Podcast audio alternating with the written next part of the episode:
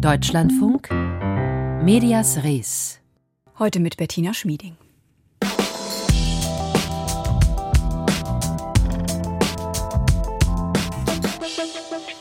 Gaspreisdeckel, Gasumlage, Schuldenbremse, Kältewinter.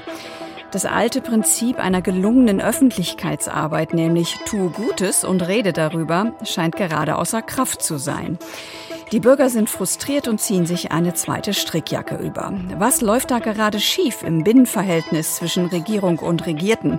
Fragen wir gleich in dieser Sendung. Aber jetzt erstmal der Blick auf die Eiszeit von einer anderen Seite.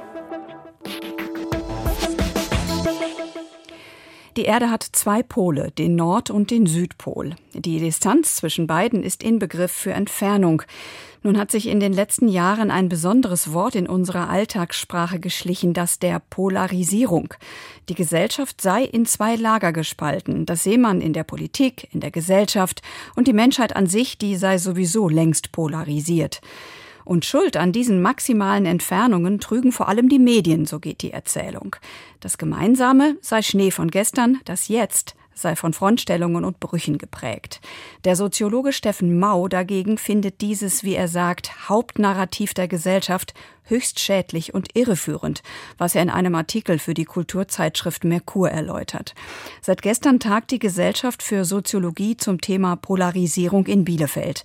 Da tritt Professor Mau gerade auf und deswegen habe ich ihn vor der Sendung schon gefragt, was er über die vermeintlich polarisierte Gesellschaft eigentlich herausgefunden hat. Also wir machen eine große äh, Befragung, da haben die schon abgeschlossen und auch äh, sogenannte qualitative Befragung, wo wir mit Leuten so in kleinen Fokusgruppen diskutieren.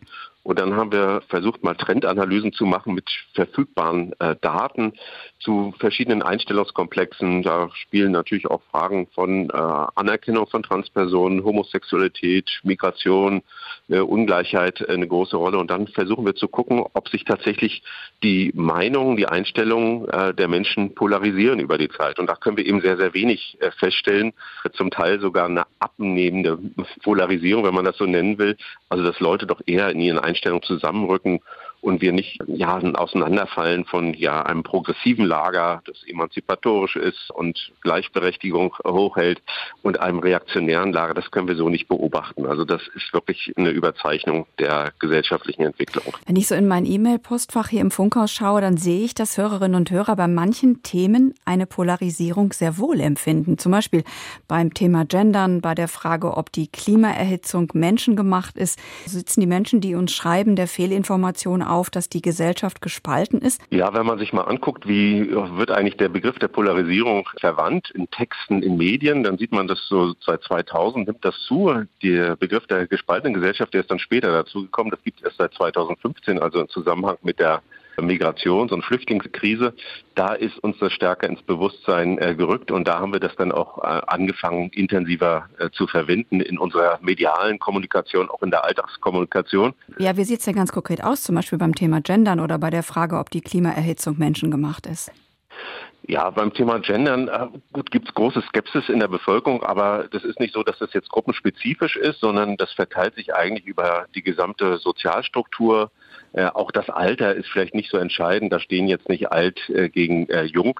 Bei äh, sozusagen den Sorgen um den Klimawandel oder ja, um die Veränderung der, äh, der Umwelt, da sehen wir eher, dass das sich gesellschaftlich sehr stark ausgebreitet hat. Also dass heute fast alle Leute sagen, ja, Klimawandel ist ein Problem. Die Zahl der Klimaleugner liegt im niedrigen äh, einstelligen äh, Prozentbereich, also ganz, ganz wenig. Das ist kein Riss in der Mitte der Gesellschaft, wo 50 Prozent sagen, ja, äh, Klimawandel gibt es und die anderen sagen, das gibt es nicht. Wir haben aber Konflikte um die Frage, wie wir diesen Klimawandel bewältigen, wie schnell auch das Veränderungstempo der sozial-ökologischen Transformation dann äh, sein sollte. Darum gibt es äh, erhebliche Konflikte, aber eben nicht so in dem Sinne, dass Leute pro und contra äh, sozusagen äh, der, diesen wissenschaftlichen Befunden dann argumentieren, äh, ob wir den Klimawandel hätten oder nicht. Wenn Sie sich mal Talkshows anschauen oder auch zum Teil Zeitungsformate pro und con, dann werden die unterschiedlichen Positionen eben besetzt so dass vielleicht äh, auch gerade durch diese Art von Medienkommunikation und auch durch die Inszenierung von Konflikt vielleicht eine Überpointierung der Unterschiede stattfindet und äh, diese sowohl als auch Positionen, das Nachdenkliche, das Fragende, das auch das Unsichere, in dem, äh, ja, wo man sich eigentlich äh, ja, positionieren soll in Bezug auf eine spezifische politische Sachfrage, das fällt ein bisschen äh, runter. Also von daher würde ich schon sagen, dass in den Medien doch relativ viel Konflikt vorkommt, in den sozialen Medien übrigens noch stärker als jetzt in den konventionellen traditionellen äh, Medien. Und das führt uns eben so ein bisschen das Bild einer Gesellschaft, die sich in Spaltung befindet, äh, vor Augen. Wenn wir auf die Einstellungen, auf die Mentalitäten gucken, dann spiegelt sich das nicht so stark wider. Also wenn ich Sie richtig zusammenfasse, es gibt diese Auseinandersetzung über beispielsweise geschlechtersensible Sprache, beispielsweise auch vielleicht über ein Fahrverbot oder Rundfunkbeiträge. Diese Auseinandersetzung, die gibt es, aber die Menschen, die sich da auseinandersetzen, die empfinden das nicht als polarisierend, oder? Natürlich, wenn Sie sich, äh, wenn, wenn Sie an diesen äh, öffentlichen Kommunikation beteiligt äh, sind, dann erwächst bei Ihnen auch der Eindruck, dass es so etwas gibt wie Polarisierung. Also in sozusagen der amerikanischen Forschung wird das dann als False Polarization beschrieben, also falsche Polarisierung. Und wenn man das Gefühl hat, ja, die Gesellschaft ist jetzt in Lager gespalten, dann ist es in gewisser Weise auch eine Aufforderung an einen selbst, sich zu diesen Lagern zu verhalten, also sich entweder zuzuordnen oder auch abzugrenzen. Das heißt, es kann so eine auch ja so ein selbsterfüllender Zyklus entstehen, wo Polarisierung auch durch mediale Kommunikation hervorgerufen wird. Aber wie gesagt, äh, eine Auseinandersetzung und Sachfragen über Fahrverbot oder die Nutzung von äh, gendergerechter Sprache ist kein fundamentaler Riss. Das sind eben äh, politische Sachfragen, über die man so und so äh, entscheiden kann. Zu einer Spaltung wird das erst, wenn es sozusagen Gesinnungsklassen gibt, also relativ stabile Gruppierungen, die in einer, sich in einer Frontstellung oder in einem Gegeneinander äh, befinden. Und das können wir eben äh, nicht sehen, trotz bestimmter Meinungsdifferenzen oder auch einer Meinungspluralisierung. Äh, ja, Und das gehört ja zu einer Dem Demokratie dazu, dass man sich jetzt nicht in allen äh, politischen Sachfragen oder auch in allen gesellschaftspolitischen Fragen einig ist. Welches Risiko besteht denn dann, Herr Professor Mau, wenn Medien weiterhin dieses Master-Narrativ, so wie Sie es gesagt haben, dieses Master-Narrativ der Polarisierung rausblasen, als gäbe es das? Natürlich, ich nehme ja auch meine Informationen über die Gesellschaft zum Teil aus den Medien auf. Das ist äh, sozusagen ein zentraler äh, Ort und auch ein zentraler Filter, um uns äh, ja irgendwie dieser politischen Geografie einer Gesellschaft bewusst zu werden. Und wenn man äh, permanent solchen Arten von Kommunikationen ausgesetzt wird, dann führt das natürlich auch dazu, dass man, äh, wie ich das vorhin schon gesagt habe, sich zu diesen Gruppen verhält. Also dass es möglicherweise doch eine Auskonturierung von Gruppenunterschieden geben kann. Die sind eben nicht vorpolitisch, die sind nicht immer schon da, sondern sie werden einfach auch durch politische Akteure, aber auch durch äh, Medien natürlich bewirtschaftet und zum Teil auch hergestellt. Und das ist so ein bisschen eine Gefahr, wenn man sozusagen so eine Dauerschleife der Polarisierung fährt und sagt, ja, wir sind jetzt alle in unterschiedlichen Gruppen und befinden uns mehr oder weniger im Kulturkrieg, äh, dass man äh, sozusagen dieses Bild der Gesellschaft dann auch in Köpfe einpflanzt und es da natürlich auch ein Eigenleben entfaltet. Und äh, ich glaube, das ist durchaus ein Risiko, das müssen wir ja als Wissenschaftlerinnen Wissenschaftler, aber auch die Medienschaffenden natürlich ernst nehmen. Wer profitiert denn eigentlich am meisten davon, wenn weiterhin diese mehr von der polarisierten Gesellschaft erzählt wird, auch in den Medien? Ja, man kann vielleicht von so einem Begriff nutzen wie Polarisierungsunternehmer. Also Polarisierung heißt natürlich immer auch Erzeugung von Gruppen und von Gruppenidentitäten. Und je stärker eine Gruppenidentität ist, desto leichter sind Gruppen auch mobilisierbar, politisch mobilisierbar. Von daher gehören natürlich auch solche Framings oder solche Narrative der Polarisierung durchaus mit dazu, wenn man äh, politischen Erfolg haben will. Und dann versucht man immer neue Themen auch einzugemeinden. Und das sehen wir ja auch, dass dann zum Teil politische Gruppierungen von rechts äh, von einem Thema zum nächsten hüpfen und diese Themen dann auch sehr gekonnt miteinander in Verbindung bringen, sodass sie dann auch äh, Gefolgschaften aufbauen können und eben auch genau diese Arten von ja, äh, von Affizierung, Affizierung, also oder affektive Polarisierung, davon spricht man manchmal, also äh, relativ stark gefühlsbetonte äh, politische Orientierung, die mit Zuneigung und Abneigung gegenüber politischen anderen eben zu tun hat. Äh, wenn man das eben schafft, dann kann man als Polarisierungsunternehmer eben eine ganze Menge auch an Schwung und auch an äh, ja, Organisationsfähigkeit aufbauen. Und äh, für die ist das eben interessant. Steffen Mau, Professor für Soziologie an der Humboldt-Universität über die mediale Erzählung von der gespaltenen Gesellschaft.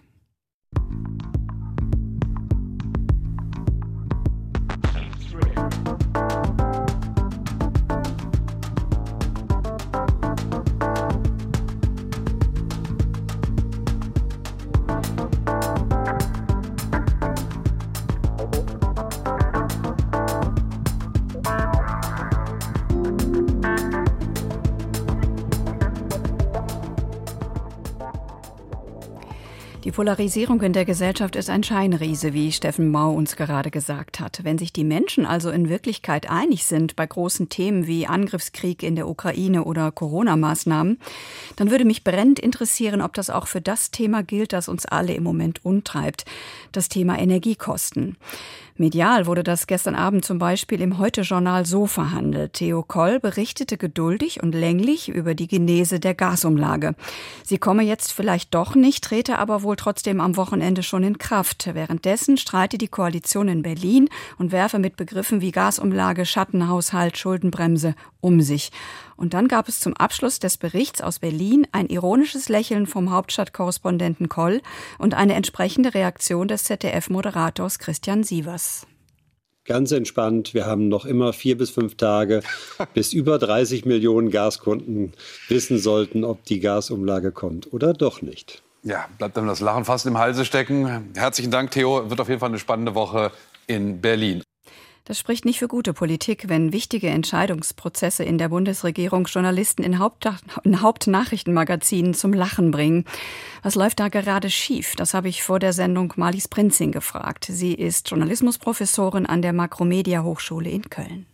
Wir können uns wünschen und wir können eigentlich auch erwarten, dass Politik ihre Vorhaben klar kommuniziert und hier jetzt in dem Fall konkret, warum brauchen wir eine Gasumlage beziehungsweise warum brauchen wir sie jetzt nicht mehr? Wie kann man alternativ die Verbraucher und Verbraucherinnen entlasten, die Industrie entlasten, die eben durch diese früheren Abhängigkeiten von russischem Gas unter hohem Druck stehen? Wie kann man äh, die Entlastung finanzieren und manches mehr? Und eben besser kommunizieren schließt auch ein, zu kommunizieren, wenn noch keine Lösung gefunden ist. Und das eben dann zum Thema zu machen. Und äh, genau diese Situation ist ja offen war gegenwärtig der Fall. Und es wird auch teilweise aus der Politik heraus auch als Stärke äh, kommuniziert. Kevin Kühnert hat das beispielsweise getan, dass man jetzt eben uneins sei, Fehler gemacht hat. Aber das kommt doch sehr zu kurz. Auf der anderen Seite ist hier natürlich nicht nur eben die Politik als Kommunikator gefragt, sondern gefragt ist schon auch, Journalismus als eine Vermittlungs-, als eine Beobachtungsinstanz. Und es ist eben schon auch Aufgabe von Journalismus, zu kritisieren und deutlich zu kritisieren, wenn die Verantwortlichen ihre Politik nicht verständlich und nicht klar kommunizieren. Das ist ja offensichtlich geschehen. Ähm, gestern sah man ja auch im Heute-Journal, also offensichtlich hatte sich Theo Koll mit diesen ganzen Dingen sehr intensiv auseinandergesetzt. Ich würde jetzt den Ball noch ganz gerne noch mal wieder zurückspielen. Es geht ja um was ganz Essentielles im Moment. Es geht um die, die Frage, ob in Deutschland genug Material zum Heizen im Winter vorhanden ist und was das alles kosten wird. Also eine ganz essentielle Frage. Ist die Krisenkommunikation zurzeit in dieser sehr speziellen Situation, ist die ausreichend Ihrer Meinung nach aus der Politik in Richtung Bevölkerung? Ich würde mir manche klareren äh, ja, Aussagen wünschen. Auch die Dimensionen könnten deutlicher aufgezeigt werden. Aber ich sehe das schon immer auch äh, in einem Gegenüberverhältnis, weil schon die politischen Journalisten und Journalistinnen auch eine ganz bedeutsame Aufgabe haben, äh, gerade in Krisenzeiten Politik zu vermitteln, äh, zu vermitteln, was Politik äh, gerade leistet, beziehungsweise wo Lücken sind. Und sie sind ja nicht nur darauf angewiesen oder darauf beschränkt, äh, über das zu berichten, was Politiker und Politikerinnen ihnen direkt vermitteln. Äh, kritisiert, man kritisiert und kritisiert, aber an diese Verantwortung zu kritisieren ist ja schon auch äh, geknüpft, erstens mal konstruktiv zu kritisieren, also wo ist etwas gut gelaufen und warum, wo ist etwas nicht gut gelaufen und warum dieses und äh, an diese Antwortung kritisch zu beobachten, ist eben schon auch noch eine weitere Funktion von Journalismus äh, geknüpft, eben auch Menschen zu befähigen, dass sie mit Krisen umgehen können, sich auf sie vorbereiten, dass sie wissen, was sie denn eigentlich konkret tun können und äh, dass Journalisten eben an der Stelle auch dafür mitverantwortlich sind, Menschen das Gefühl zu nehmen, Krisen wie dieser jetzt der wirklich äh, sehr, sehr äh, erwartbar tiefen Krise völlig ausgeliefert zu sein. Frau Prinzin, diese Krise ist ja nicht wirklich geübt, weder von den Medien noch von der Politik offensichtlich. Das haben wir seit Jahrzehnten nicht mehr erlebt, im Grunde nach der großen Energiekrise in den 70ern, dass wir uns wirklich Sorgen machen müssen, ob unsere Häuser warm werden in den nächsten Monaten. Das heißt, müsste man denn da die Politik nicht auch irgendwie in Schutz nehmen? Diese Variante der Krise, die ist neu und da sind natürlich auch bestimmte Methoden, bestimmte Wege, wie man zu Lösungen gelangen kann, jetzt erstmal auch neu zu entwickeln.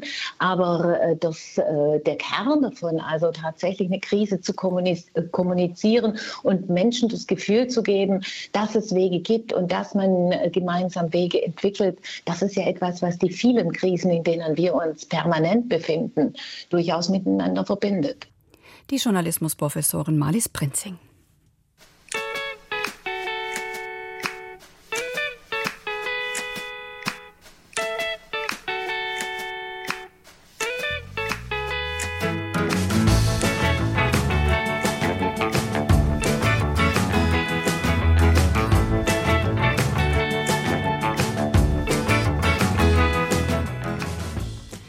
Desinformation, politische Polarisierung, Politikverdrossenheit.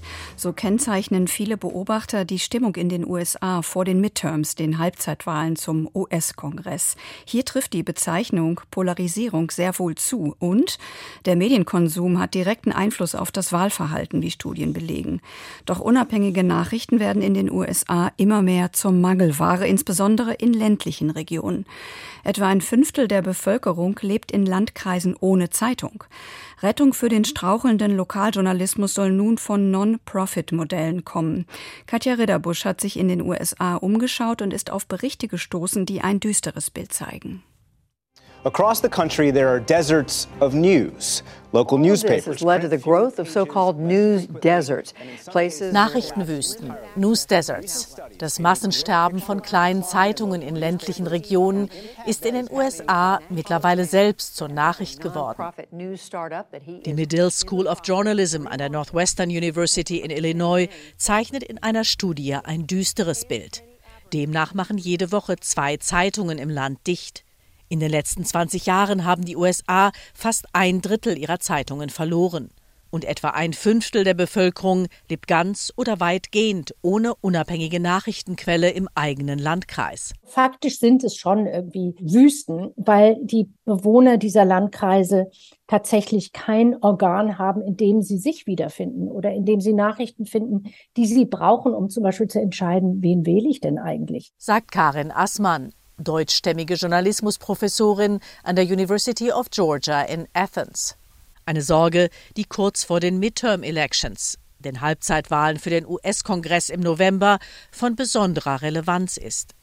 Tatsächlich belegen Studien in den USA, dass in Regionen ohne Nachrichtenangebot die Wahlbeteiligung sinkt und die Korruption steigt. Das trage zur Verbreitung von Desinformation und politischer Polarisierung bei, heißt es in dem Report der Medill School. Assmann hat die Zeitungslandschaft in Georgia genauer untersucht. Zwar würden dort die meisten Countys in irgendeiner Weise mit Nachrichten bedient, sagt sie. Allerdings unter diesen, die tatsächlich noch eine Zeitung haben, gibt es sogenannte Ghost Newspapers. Also Geisterzeitungen. Das heißt, die erscheinen vielleicht einmal die Woche. Das sind acht Seiten PDF sind eigentlich eher Anzeigenblätter. Einige Lokalzeitungen trotzen aber auch dem Trend Richtung Untergang. Der Oconee Enterprise zum Beispiel, einzig verbliebenes Nachrichtenorgan im Oconee County im Nordosten von Georgia, einem Landkreis mit 40.000 Einwohnern.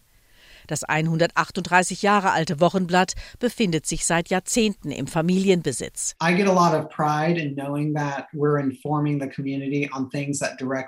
Es erfülle ihn mit Stolz zu wissen, dass seine Zeitung die Bürgerinnen und Bürger über Dinge informiere, die sie direkt betreffen, sagt Chefredakteur Michael Prohaska. Prohaska arbeitet seit zehn Jahren beim Oconee Enterprise, seit er das College abgeschlossen hat. Seine Zeitung erkläre den Bürgern zum Beispiel, wohin ihre Steuergelder flössen. Auf nationaler Ebene sei das manchmal schwer nachzuvollziehen, aber auf lokaler Ebene könne man genau sagen, wie viel öffentliche Gelder in ein Schulgebäude, den Ausbau einer Straße oder einen neuen Park gingen. Der Oconee Enterprise erscheint immer donnerstags. hat 16 Seiten, kostet am Kiosk einen Dollar und als Jahresabonnement 19 Dollar. Die Auflage beträgt 4000 Stück. Wichtigste Einnahmequellen sind Anzeigen von lokalen Gewerben sowie öffentliche Bekanntmachungen.